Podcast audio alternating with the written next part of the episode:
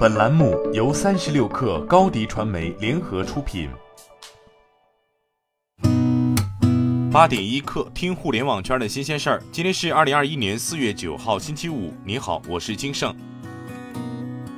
昨天，滴滴对外公布一条自动驾驶连续五小时无接管路测视频。滴滴自动驾驶公司 COO 孟醒、Udacity 创始人兼董事长、谷歌无人驾驶项目创始人 Sebastian Thrun 参与连线。滴滴表示，这是滴滴自动驾驶团队软件版本迭代后于近期录制的一支路测视频。视频从下午开始拍摄，历经白天、黄昏以及夜晚，测试车辆行驶于上海嘉定区，途经范围包括人流密集的家庭会商业区、工厂区、办公区和住宅区等。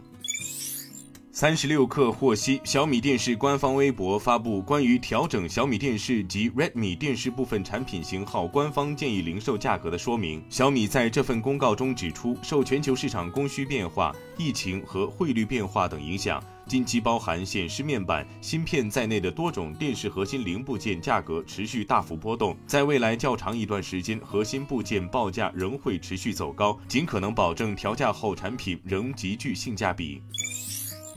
三十六氪从多个独立信源处了解到，抖音电商正在布局仓储环节。目前，抖音电商已经在广东、云南、浙江、河南等全国多个地区拿地建仓，对珠宝玉石、酒类、保健品类等需要鉴定的产品进行集中采购发货。抖音电商也在布局跨境仓储，目前主要针对来自东南亚和英国地区的货物进行集中采发。一位接近抖音电商的人士告诉三十六氪，今年年初时，需要在抖音仓库进行集中发货的商品品类一度达到超二十个品种之多，服饰、食品等品类也曾位列其中。在布局仓储的同时，抖音电商的供应链团队也在快速搭建中。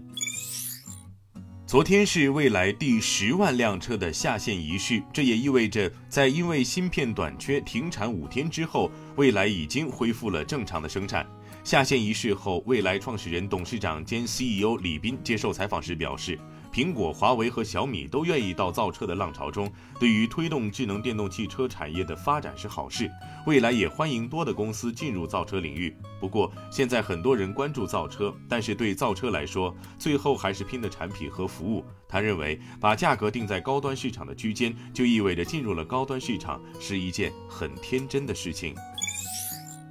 昨天上午消息，在国美零售全球投资人电话会议上，黄光裕十多年来第一次向投资人公开讲话。在此次会议前，国美零售于刚刚发布了二零二零年报，去年国美零售销售收入四百四十一点二亿元，净利润亏损六十九点九亿元。在谈到与京东、拼多多的竞争和合作时，黄光裕表示，国美的心态和战略是开放的。我认为谁也灭不了谁，只要你经营路径对，谁制约谁都是暂时的，不会真正把对方排除在这个市场之外。当然，这个是要建立在对的战略、对的经营模式和实施路径基础上。黄光裕表示，在这个前提下，国美不排除跟任何一方合作。